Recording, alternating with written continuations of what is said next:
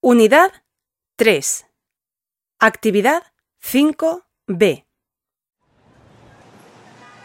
أهلا وسهلا يا مريم كيف الحال؟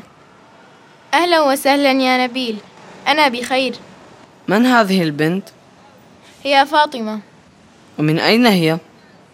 هي من إشبيليا وهذا الولد؟ هو مانويل وهو من أليكانتي وأنت من أين أنت؟